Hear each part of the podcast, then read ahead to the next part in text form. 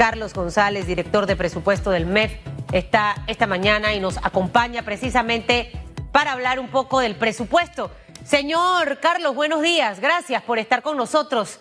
Y hablemos un poquito de la noticia que acabo de compartir en titulares acerca de, este, de esta modificación al presupuesto para el tema de los 100 millones de dólares.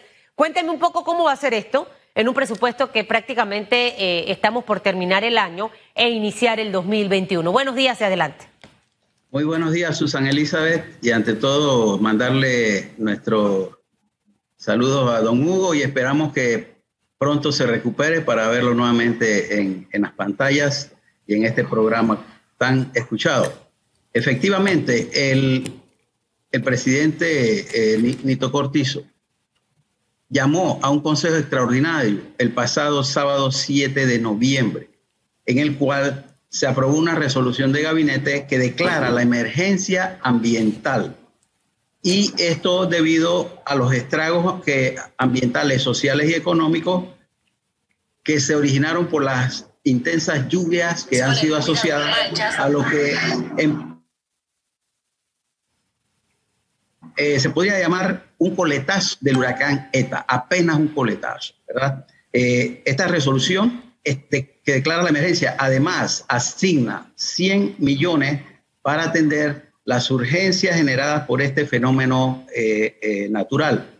este, este es el tercer o la tercera crisis que este gobierno le toca atender en sus primeros 16 meses. Primeramente estuvo el problema de eh, la crisis económica, por la, eh, el fenómeno de desaceleración que ya venía observándose eh, en las administraciones anteriores, a pesar de que las primeras acciones ya habían demostrado signos positivos hacia la recuperación, apareció COVID-19, que profundizó mucho más la situación y convierte entonces una crisis económica en una crisis sanitaria y económica. De esta manera eh, hemos estado conviviendo ese fenómeno. Ahora aparece el huracán ETA. Nosotros, es cierto, tenemos un presupuesto eh, del cual, con el cual tenemos que atender todas las necesidades. Y lo que ha habido es un cambio de, de, de objetivos en cuanto a la asignación de los recursos. Los 100 millones que se están destinando salen del presupuesto que actualmente está disponible y en este momento lo que se está creando es ese fondo que permita rápidamente atender el tema de la atención humanitaria. Claro. Los temas de seguridad y la habilitación de aquellos caminos de producción y que además permitan eh, desarrollar adecuadamente lo que sería un programa de rescate y salvamiento de vida. Señor Carlos, ¿cómo va a funcionar esto? ¿Ya los dineros eh, eh, reposan en alguna cuenta específica? ¿Se tuvo que hacer traslado de partidas? O sea, ¿cómo es el mecanismo para estos 100 millones de dólares? ¿Y bajo qué sombrero va a estar la responsabilidad de administrarlo? Eh, entendiendo que obviamente deben ser utilizados, ¿Qué es lo que a veces a la gente más le preocupa. Suena mucha plata, pero cómo se va a destinar, cómo vamos a planificar y, a, dividir según las prioridades, según lo urgente y lo importante que hay en medio de esta situación eh, climatológica que afectó a Panamá en los primeros días del mes de noviembre. Efectivamente, eh, yo diría que hemos aprendido de COVID una metodología de lo que hemos llamado eh, reestructuración dinámica del presupuesto. Esto estos recursos inicialmente se, administran a través de la presidencia, quien a través de las solicitudes que hagan las entidades y ministerios ejecutores evaluará eh, los recursos que se están solicitando en base a prioridades. Una vez se definan esos, esos criterios, se le instruye al Ministerio de Economía y Finanzas para que tramite ante la Comisión de Presupuestos los traslados eh, eh, específico para asignar a cada entidad ejecutora los recursos correspondientes. Eh, estas, estas partidas eh, son financiadas con, el, con, los recursos que tiene el presupuesto actualmente y una vez que se vayan generando estas obligaciones, se presentarán al Tesoro Nacional para su respectiva cumplimiento. Hay que entender, sí, perdón, hay que entender que en esta dinámica hay una fase de levantamiento de necesidades. En este momento las entidades como el, el, el MOP, el MIDA, el MIBIOT y el, el Ministerio de, de, MIDES, el MIDES, están levantando esos inventarios y esas necesidades para precisar cuáles son las ayudas que, se requieren y los recursos que pudieran destinarse para ello. Las unidades ejecutoras que usted menciona, aquí entraría Ministerio de Desarrollo Agropecuario, obviamente, esto va a ser por montos a ministerio o va a estar abierto y es como una, una, una gran caja donde cada unidad ejecutora va a estar solicitando quién lo aprueba. Eh, por ejemplo, hay alguien que, que, va a, llevar el liderazgo. Estaríamos hablando de MIDA, estaríamos hablando del Ministerio de Obras Públicas. No sé qué otra unidad ejecutora entraría en, este engranaje y cómo funcionaría. ¿Alguien aprueba, voy presentando o es por montos? Eh, lo segundo, si ese dinero en este momento ya es, eh, se puede utilizar, ya hoy, miércoles 11 de noviembre, y si obviamente tiene todos los procesos, señor González, que a veces pensamos que pueden ser burocráticos, pero es tristemente lo que nos toca hacer para poder garantizar que cada centavo se utilice de la mejor manera. Bueno, como explicamos, es un proceso dinámico. Por lo tanto, los 100 millones ya están autorizados en una forma global, como usted muy bien lo describió. Las entidades que tienen que atender estas calamidades van a presentar ante el Ministerio de la Presidencia eh, los informes que sustentan los recursos que se requieren para eh, atender esas necesidades.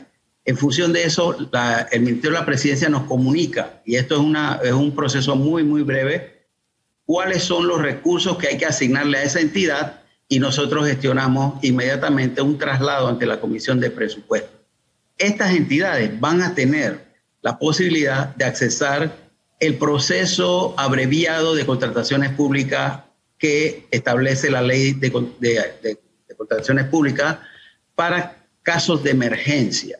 Y en este proceso abreviado, eh, el, el presidente ha sido muy claro se debe hacer un proceso rápido, eficiente, pero transparente. Por lo tanto, todas estas adquisiciones tendrán que ser levantadas en el portal de la Dirección de Contrataciones Públicas y eh, utilizar eh, lo que sería eh, las contrataciones en línea, las cotizaciones en línea, perdón, lo cual es público todos los recursos que, se ponen para esta para atender esta necesidad y especialmente, específicamente, cada solución que se necesita llevar. Algo dinámico que ya hemos aprendido con el COVID, pero que no va a permitir tampoco que se malutilice el dinero. Es lo que entiendo. Va a ser dinámico, no va a ser tan burocrático, pero igualmente se van a establecer los controles. Aquí entra MEF, aquí entra Contraloría y obviamente entra la Asamblea Nacional, que a pesar de que terminó periodo, las comisiones van a estar eh, pendientes con estos temas? O sea, ¿cómo funcionaría allí para que, para que sea obviamente rápido, no? Es correcto, la, comisión de presupuesto es permanente. Esa comisión labora todos los, todos los meses del año. Así que tendremos esa, contamos con esa facilidad. Y fíjese, yo creo que debemos ir acostumbrando a las unidades gestoras que, tal como lo dice la ley, están obligadas a presentar un informe oportuno de cómo se han estado usando estos recursos. De hecho, la resolución establece un plazo no mayor de cinco días, terminado el periodo de la, de la emergencia, para presentarle al gabinete el resultado de la utilización de estos fondos y además qué necesidades pudieron cubrirse con los mismos. Esto es una práctica que debemos eh, cumplir y, las entidades por ley tienen que hacer. Bueno, ¿quién se va a encargar de, fiscalizar que esto ocurra? Al final la constancia es lo que va a permitirnos el tener el hábito de manejar de una manera correcta estos los informes, eh, quién los va a supervisar, qué están entregados como, como, como deben ser, eh, eh, cómo se, justifica ese recibido conforme. por ejemplo, señor González, de estos 100 millones eh, de dólares y hasta qué periodo va a ser permitido utilizar este monto de dinero para atender todo lo que se vio afectado producto del huracán Neta? La responsabilidad primaria de todo administrador es fiscalizar que todas sus acciones son de acuerdo a la ley. Existe también la comprobación a través de la Contraloría General de la República que como ente fiscalizador superior verifica que las entidades están cumpliendo esa, esa obligación. Eh, en ese sentido, pues hay un, hay un doble, un, debe haber un doble control. Eh, y además existe la fiscalización ciudadana.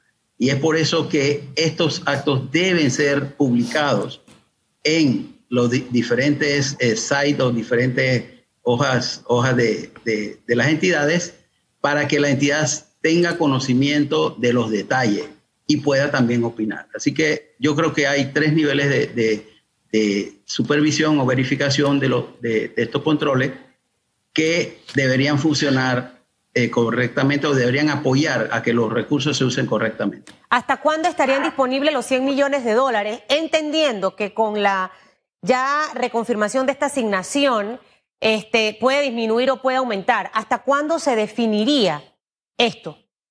La fecha que se ha determinado es hasta el 31 de marzo. 31 de marzo deberían eh, haberse completado eh, todas las acciones de emergencia, ¿verdad?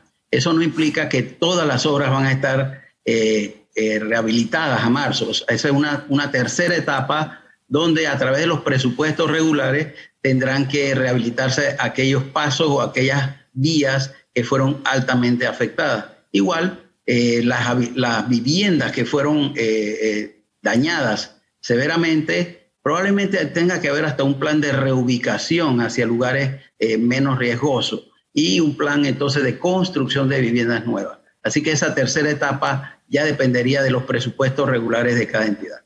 Bueno, vamos a estar muy pendientes, señor Carlos González. Gracias por haber estado con nosotros esta mañana. ahí nos toca a todos, como usted bien decía, fiscalizar esos 100 millones de dólares que ese Ministerio de Vivienda, Ministerio de Desarrollo Agropecuario, Ministerio de Obras Públicas, me, atrevería a sumar a SINAPROC, puedan hacer un uso correcto de estos 100 millones de dólares, cumpliendo con los procesos establecidos, agilizándolos para que sea rápido, pero de una manera transparente y eficiente. Cada centavito importante para el país. Le mando mis mejores vibras, señor de los números. Y aconsejeme a Hugo que él ya no está para, para estar haciendo esas cosas, ya la edad cae, señor González. Yo ahora hablo con Berta.